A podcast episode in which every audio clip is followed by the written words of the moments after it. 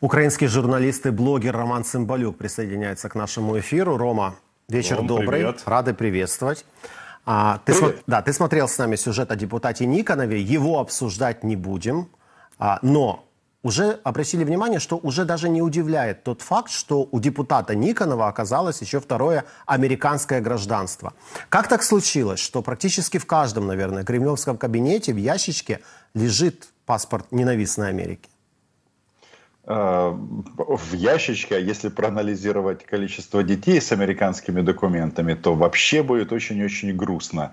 Э, Поэтому, возможно, США так сильно и не боятся ядерной войны.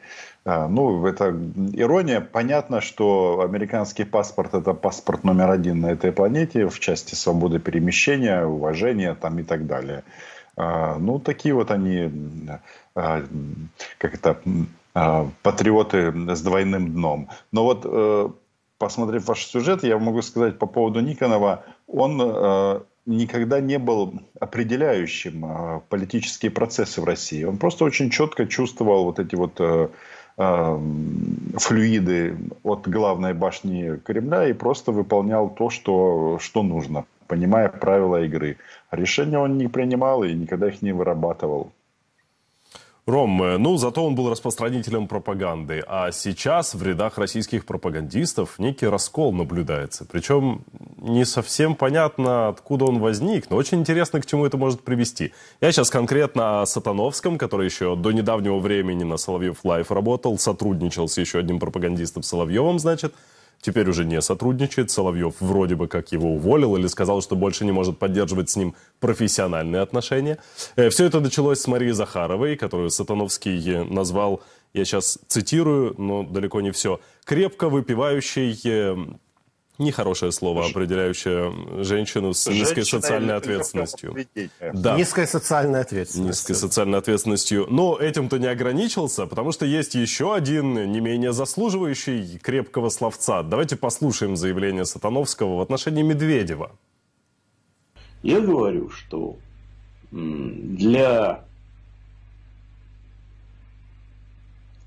нашей страны, ну, час X, возможность распада будет где-то в 30-е годы, потому что Путин не вечен, он стареет. Как всегда, сильные лидеры берут за себя слабеньких. А Путин очень сильный с точки зрения удержания власти, хотя у меня отдельная тема того, что я думаю по поводу того, как он управляет страной и как он подбирает кадры. Ну, значит, из этих кадров он какой-нибудь мелкое, слабенькое д... на свое место и поставит. Он Медведев был пример. Мелкая, слабенькая фекалия. Давайте заменим это слово. Какашка. Ром, как ты считаешь, а что происходит? Почему это Сатановский вдруг э, начал называть политиков российских своими именами? Ну, вы знаете, он же сказал то, э, вслух то, о чем многие думают. И, очевидно, его из себя вывела э, вот эта позиция российского государства в отношении резни в Израиле. Когда, по большому-то счету, там э, пропаганда отреагировала таким образом, что есть какие-то еврейские фашисты, нацисты, Ну, в общем, э, всячески поддержали террористов Хамас и э, Евгения Яновича, если не ошибаюсь, возможно, из-за его этнического происхождения, это очень сильно задело, хотя нас, э, независимо от того, какой то национальности, ты не можешь равнодушно относиться к тому, когда а, банда негодяев, террористов вторгается и убивает всех подряд.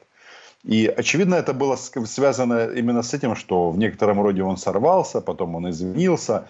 Но вещи, которые были обозначены, так они же всем, э, всем, всем не дают покоя. Потому что, вот э, вернемся к этому Никонову, о котором мы говорили.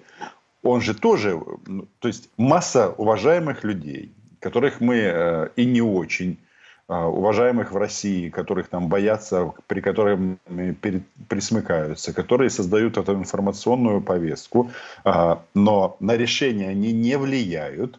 И все задаются вопросом, что дальше?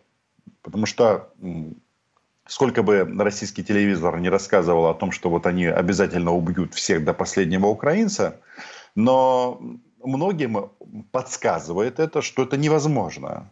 Э, не потому, что они передумают, а потому, что они не смогут. Потому что мы вооружены и опасны, и да, цена войны колоссальна, но вопрос в, э, в адекватности решения и адекватности вот этого решения о вторжении.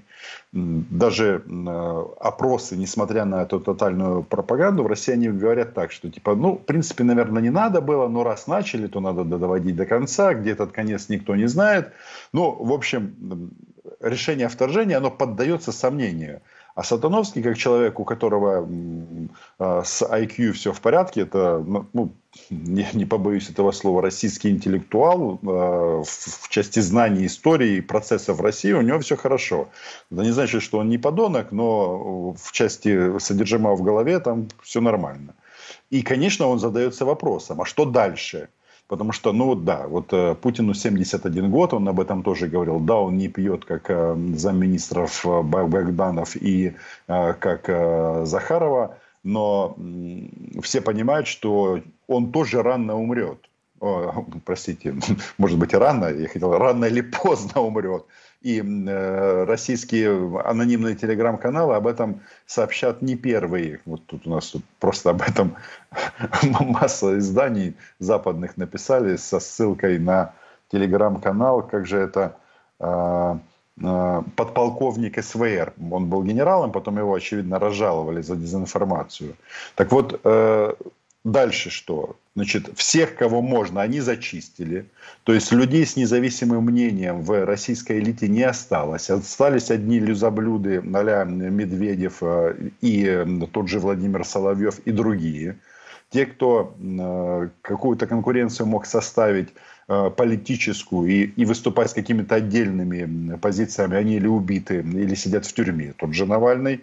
И, соответственно, Э, понимая то, что Путин э, отправится из Кремля сразу в могилу, и, соответственно, начнется борьба за власть. И поэтому вот он и говорит, что вот эти вот процессы, которые сейчас э, придушила э, там, российская власть, ФСБ и Центр по борьбе с экстремизмом, это же никуда не делось.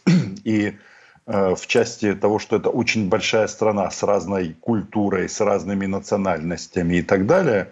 Э, и все прекрасно... Вот я вспоминаю, когда российские политтехнологи продавали сюда, в Украину, вот эти вот э, тезисы о том, что мы такие разные, у нас тут разные языки, мы не можем жить в одной стране. Ну, вот весь этот бред. Так вот,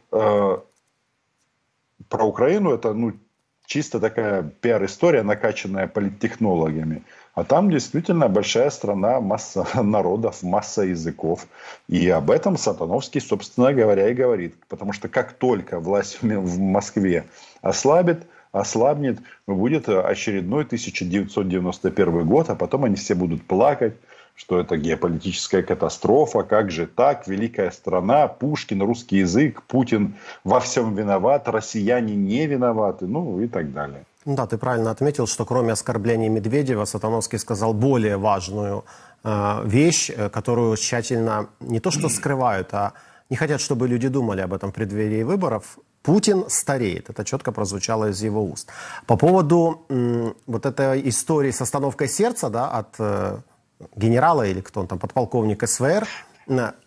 Ну, стоит ведь, Ром, обратить внимание, правда это или неправда, но в течение нескольких дней это была самая продаваемая новость YouTube.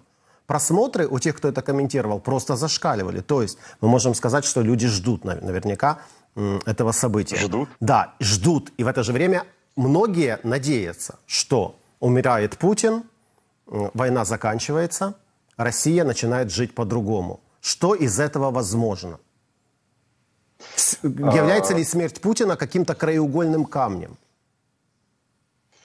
Э, знаете как, э, эта история, она сложней. Потому что, э, с одной стороны, конечно же, смена власти в Кремле любым способом, будь то смерть, будь то табакерка, будь что-то еще, это открывает некое окно возможностей, что в теории могут прийти люди, которые скажут, знаете что, но, в принципе, мы, конечно, великая там, страна, ядерная бомба и так далее. А, только вот непонятно, зачем мы губим а, десятки тысяч или уже сотни тысяч российских молодых мужчин в Украине на войне. э, грозим НАТО, а воюем с сосед, сосед, сосед страной-соседкой. Э, в некотором роде, давайте скажем прямо, мы же все равно остались э, да, мы враги, но мы друг друга понимаем. Вот мы в Киеве прекрасно говорим на русском языке. Так, таким не, мало кто может похвастаться. Но в НАТО точно на русском языке так хорошо никто не говорит, как, э, как в Украине. Тут, я думаю, никто спорить с этим не будет. А ведется полномасштабная война. А, это просто бред какой-то. Убийство русскоязычного населения в рамках защиты русскоязычных. Ну, то есть э, смена власти, она может поставить вопрос так, что ну, он же просто сумасшедший, просто маньяк. Владимир Путин просто маньячело. И с этим что-то нужно делать. Это не значит, что они там легко там, уйдут с оккупированных территорий, если они на тот момент будут. Но окно возможностей появится. Но не все так просто. Почему? Вот я сегодня слушал неожиданно телеканал «Дождь», и вот одна из ведущих ладно, скажем прямо, Катя Катрикадзе, она говорит, что вот европейские политики, они делают большую ошибку, когда они ставят знак равенства между Путиным и россиянам, и российским гражданинам в целом, что это неправда, что вот Путин он такой, он секой, а россияне, они все-таки просто выполняют волю, потому что диктатура и так далее. Но очень дискуссионная тема, потому что ну, у каждого человека жизнь одна, и у россиянина в том числе. Но ему ничего не мешает отправиться на войну. Да, там мотивация деньги или так, и так далее. То есть вот сейчас под Авдеевкой не Путин же умирает какой уже там многотысячный раз, а это граждане России. И эта война, она во многом э, поддерживается российским населением. Нравится нам это или не нравится. Что с этим делать? Ну, понятно, лечится это в первую очередь э, выключением телевизора или э, просто когда в том же телевизоре будут, скажут, будет такое сначала «Лебединое озеро», потом э, заявление, что Путин диктатор, э, развязал кровопролитную братоубийственную войну. В общем, он был неправ. И все эти люди, которые сейчас э, за войну, будут точно так же за мир. То есть это управляемая ситуация. Но в глубине души-то это все останется. То есть они же поддержали, э, вот, россияне действительно поддержали нападение на Украину в 2014 году. Поэтому вот э, как это, простых решений не будет. Мне кажется, во многом э, политику российского государства определит военная, военная форма Украины, ну и других соседей. Потому что когда россияне будут прямо сразу говорить, вот любое движение в нашу сторону, мы сразу стреляем на поражение. Мы не будем ждать, когда вы пересечете границу там, или еще что-то. Мы не допустим вот этой катастрофы 24 февраля, когда вы дотопали негодяи до Киева и грабили, и насиловали. Вот, э, вот такой вот подход, он, они будут думать, ну да, они там такие плохие, да, там, что там, э, ходят все со Степаном Андреевичем, э, Степаном Бандерой э, на флагах и так далее. Они очень плохие, но лучше их не трогать, потому что они убьют. Э, вот как-то так. Но э, я вот не хайповал на теме смерти Путина. Хоронят его давно. Не один миллион просмотров был набран на этой тематике, что у него рак, что у него еще что-то, что он завтра умрет – в некотором роде эти тезисы распространяли, вот когда в России еще была ну, там, полуживой эта оппозиция, то этот тезис распространялся для того, чтобы ну что вы выходите на улицы, ну что вы бастуете против этого Путина, ходите по, э, по проспектам, кричите раз, два, три, Путин, уходи. Да вот, вот уже вы видите в интернетах пишут, что у него рак и он завтра умрет. Да подождите чуть-чуть. Ну и вот так вот они уже ждут 23 года, ну, а Путин э, даже по оценкам Сатановского еще э, лет 7 протянет. Ожидание затянулось. Ром, спасибо тебе большое, спасибо за комментарий, спасибо за информацию. Роман Цымбалюк, наш коллега, журналист и блогер, был с нами на прямой связи. Спасибо. Спасибо, Ром. Вся правда о войне России против Украины. Узнавайте оперативные новости первыми в телеграм-канале Freedom. Freedom только то, что действительно важно знать. Подписывайтесь, ссылка в описании.